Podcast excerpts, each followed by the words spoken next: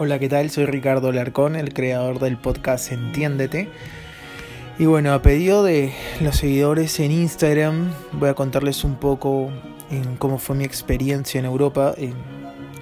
Cuando recién llegué, em, bueno, no estaba todavía en boga el tema del coronavirus. Si bien es cierto, ya habían algunos infectados, pues no era no está eh, la magnitud eh, como está ahora, ¿verdad? Y pues, inicialmente en España llegué a Madrid el 16 de febrero de este año. Y no, no, se, no se sentía en las calles eh, el temor, ¿no? Por el contagio. Fue recién a inicios de marzo, cuando ya estábamos por Italia, estamos llegando a Italia, eh, específicamente a Mestre, queda en la provincia de Venecia. Y pues ahí sí se notó mucho el tema de, la ausencia de turistas. El hotel, recuerdo, parecía el hotel de la Casa del Terror. Eh, me hizo acordar mucho al hotel del, del libro El Resplandor de Stephen King. Em, muy antiguo, habitaciones vacías, con pinturas eh, en las paredes. Eh, la verdad es que daba un poco de miedo, daba un poco de miedo porque, bueno, con mis hermanos, eh, viajé con mis dos hermanos, con Carlos y con Giancarlo. Y sí, nosotros justo nos, nos asombramos por ese tema, porque los únicos turistas éramos los del tour, de que, que yo había tomado. Y pues éramos 15 personas creo que ya quedábamos y, y, no podíamos ir a ningún lado a, a, cenar que no fuera en el hotel porque todo está en Mestre es, es un pueblo muy antiguo es muy eh, muy escaso de, de locales y entonces pues tuvimos que cenar en el hotel. Me acuerdo estábamos nosotros y, y una, y una pareja más de, de personas que estaban cenando entonces, imagínense, nos sorprendimos mucho, ¿no? Porque estuvimos también por Bélgica, por Alemania, República Checa, eh, Hungría, y en todos esos países sí había gente, había una cantidad eh, relativamente eh, buena de turistas. Pues bien, en, en, en Mestre y empezaban las noticias a decir que iban a cerrar todo en Italia, decían que de repente se iban a suspender los vuelos. En España ya había, estaban incrementándose los casos. Y nosotros estamos, no diría nerviosos, pero sí un poco tocados. Porque, claro, nosotros tenemos responsabilidades también acá en Perú. Y no está dentro de nuestros planes quedarnos en, en Europa. Pues Después de Mestre fuimos a Venecia al día siguiente. Ese día en Mestre llovió demasiado, una lluvia torrencial. Eh, nosotros estábamos tomando un café, me acuerdo, con, con mis hermanos, con Carlos y Giancarlo. Observamos la lluvia caer, conversamos con una tía que, que vive en, en Florencia, nos decía que tengamos cuidado. Íbamos a ir a verla supuestamente, pero bueno. Eh, se complicó después las cosas, pero nuestra idea todavía era vernos. Sin embargo, eh, bueno, esa noche dormimos muy poco, recuerdo, porque también se escuchaba mucho ruido este, en, la calle, a pesar que no había gente. Entonces nosotros como que nos quedamos... ¿Qué fue, no? Parecía que estaban penando en, el hotel de Mestre. Y, y nada, al día siguiente salimos para Venecia. Y ahí nos dimos cuenta también eh, la escasez de turistas, ¿no? Fuimos en un ferry hasta, hasta Venecia, muy bonito, eso sí, eh, todo el camino, el trayecto por mar, precioso. Eh, nosotros subimos al, al, segundo nivel y las vistas eran espectaculares. algunas fotos por ahí subiré, pero Justo, justo de fondo suena Sebastian Bach con la cantata Ertro Unterchip. eh, no, no, domino mucho el alemán, pero así se llama la cantata. Pues eh, Sí, en verdad en Venecia era como la eh, ciudad del terror, pues, ¿no? Porque los pocos vendedores que habían eh, se desesperaban por porque consumieras algo, porque la verdad es que las únicas personas que se en la calle eran turistas, no, se veían italianos eh, en las calles. Y bueno, eh, al margen de, de escribir lo bella de las ciudades, que eso lo voy a contar en otro podcast ya cuando acabe toda esta cuarentena, voy a conocer más detalle de Madrid, de, de Brujas, que fue en Bélgica, París, que me encantó, eh, bueno, Berlín y eh, Praga, Budapest, Bratislava y todas las demás ciudades que no he mencionado ahora porque básicamente este podcast era para contar el tema de el drama que se vivió en, en los últimos días de, mi estancia en Europa. Y bueno, felizmente conseguimos donde comer en, en, Venecia porque donde almorzar, porque no había casi restaurantes abiertos, la mayoría de los que estaban abiertos eran bien caros. Para que tengan una idea, eh, un plato el más barato costaba 30 euros, que viene a ser casi 110 soles. Esos son los que están cerca a la plaza principal. Y pues nosotros conseguimos uno un poco más allá. Nos salió creo que 15 euros, que viene a ser 55 eh, soles, que no es barato tampoco, pero estaba muy rico, la verdad. se fue una lasaña que, yo pedí, mis hermanos pidieron pizza. Y pues, eh, después de Venecia, de recorrer un poco toda la ciudad, de conocer las iglesias, el puente de los suspiros, que es súper famoso, las góndolas nos subimos por un tema de precaución también. Eh, y pues después de eso fuimos ya para Florencia. Salimos para Florencia. Florencia es una ciudad preciosa en cuanto a arte. Bueno, los que saben y me conocen saben que me encanta el arte, no solo la escritura, sino también las pinturas, las esculturas. Y bueno, Florencia, la cuna del, Renacimiento, Miguel Ángel, Leonardo da Vinci nacieron ahí, Donatello, bueno, y, más, y más artistas. Eh, en Florencia sí encontramos algunos lugares cerrados ya. Eh, la gente se notaba preocupada nosotros nos preocupamos un poco más. Eh, y pues estuvimos un día, si mal no recuerdo, en Florencia. No nos dio mucho tiempo. Nos fuimos para Pisa.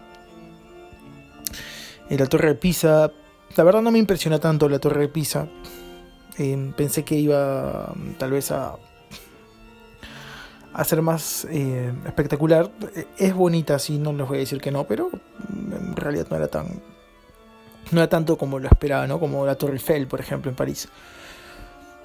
Y ya en, en Pisa, sí, eh, la gente ya estaba más con mascarillas, eh, nosotros igualmente, ¿no? Protegiéndonos desde ya, bueno, llegando a Italia nada más. Eh, pero sí, en realidad ya la gente está asustada en el McDonald's, porque ese día se almorzamos en McDonald's, por, porque la verdad es que no había nada abierto ya de comida. Habían, vendían souvenirs también, pero eran poquísimos los stands. La gente te, miraba preocupada, te veían latino, de repente o te confunden. Nosotros nos confundían un poco con italianos también, pero si te ven así y te se, se asustan, pues, ¿no? Que piensan que, que se los pueden contagiar. Y sí, la gente muy nerviosa. La verdad es que ya se iba incrementando el tema del suspenso en, en Italia. De Pisa llegamos a Roma. Eh, Roma, una ciudad también muy cultural. Pero en Roma, yo digo, tuvimos mucha suerte porque llegamos a conocer la Basílica de San Pedro, que es la que está en el Vaticano. También conocimos el Museo Vaticano, donde está la Capilla Sixtina pintada por Miguel, por, eh, Miguel Ángel. Sí, por Miguel Ángel. Y aparte de eso tiene muchas pinturas, esculturas. Eh, realmente el Museo Vaticano es, así no seas católico o religioso, tienes que visitarlo porque es precioso, igual que la Basílica de San Pedro. Y pues ya en Roma, en Roma sentimos que tal vez no íbamos a regresar a, a Perú, porque ya estaban anunciando que iban a cerrar los aeropuertos. Vizcarra dijo que iba a cerrar eh, el aeropuerto de Jorge Chávez. Y sí, ahí sí nos preocupamos más. Nos preocupamos porque nuestro boleto estaba todavía para el 21 de febrero. Perdón, 21 de, de marzo. 21 de marzo. Y entonces me parece que Vizcarra cerraba el 15 o 16, no recuerdo ahora la fecha exacta, pero bueno. Tuvimos que cambiar los pasajes, adelantar la fecha de vuelo, perder, eh, perdernos conocer algunas ciudades en Italia que íbamos a conocer luego, y nos íbamos a quedar más días en Madrid también, porque de regreso íbamos a volver a Madrid. Pero nada, no, no nos importó nada de eso, ya en ese momento el caos eh, ahondaba. Y pues en Roma conocimos lo principal también, Coliseo, eh, las plazas, bueno, los museos, el Vaticano, pero ya los estadios están cerrados eh, y las calles están casi desiertas. Ahí cerca del hotel felizmente había donde cenar. Este, y bueno, tratamos de distraernos pues los, los últimos días en Roma. De ahí volvimos para Madrid. Y en Madrid eh, sí fue, fue en realidad eh, el mayor drama que se vivió porque ahí fue donde vimos la ciudad, de la ciudad fantasma prácticamente. No había gente en las calles. Y todo se debió a que el presidente había, había dado el tema de la cuarentena, pero no había cerrado los bares. Y entonces, justo era sábado, si no me equivoco, y toda la gente estaba tomando en la calle, se veía. Eh, la noche anterior a la, ciudad desierta, vale la aclaración. La noche anterior había, la gente estaba loquísima. Y pues al día siguiente solamente abrió eh, supermercados, los markets y, y las bodegas, y perdón, y los las farmacias, nada más. Entonces salimos a, a, caminar, estuve el barrio de las letras, que es un barrio magnífico donde pasó Cervantes, Lope de Vega, Quevedo y todo lo del siglo de oro español, todos los escritores del siglo de, oro español. Y eso fue lo más bonito. En realidad se podía caminar tranquilo en Madrid porque no había gente. Y, como, te, como les decía, es la ciudad fantasma. Eh, tengo algunos videos que voy a subir al Instagram, si es que desean, para que los vean. eh, pero sí, sí, sí, me sorprendió mucho, ¿no? La Gran Vía, nuestro hotel está en la Gran Vía, entonces caminar por ahí y ver que... O sea, es una calle donde normalmente pasan, no sé, 30.000 personas al día, habrían 20 personas, exagerándoles. Éramos nosotros y, y otras personas que seguramente eran turistas, como nosotros, porque españoles no había en la calle.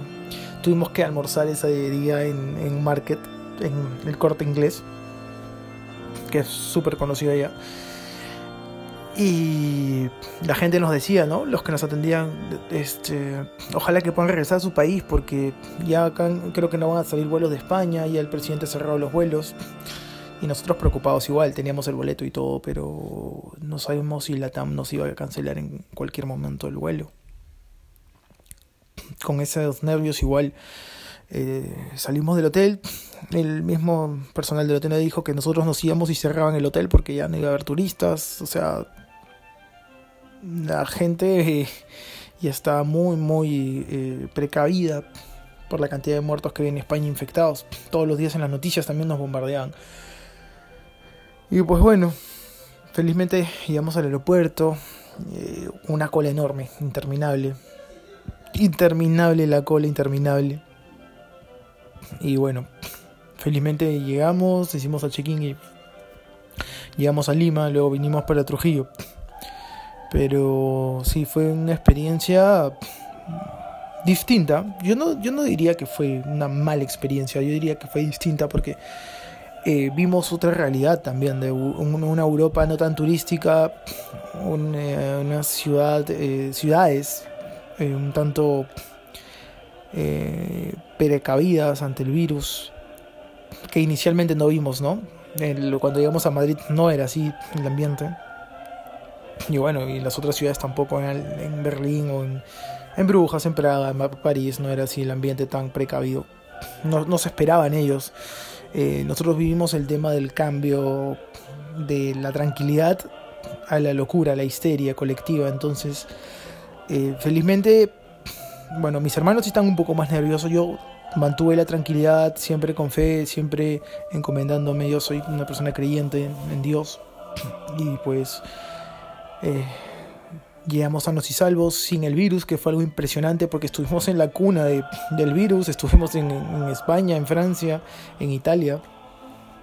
Y, bueno, gracias a Dios no, no contrajimos el virus, ¿no? Pero bueno, eso es parte de, de las experiencias, las vivencias que tuve en Europa en este último viaje que he realizado y nada, quería compartirlo con todos ustedes, me lo pidieron y pues es una pequeña parte ya que pase todo este tema y que acabe la cuarentena y ya nos vemos nuevamente grabando eh, con mis amigos también. Ahí voy a, voy a convocarlos para poder hacer el podcast eh, sobre ya el viaje en sí.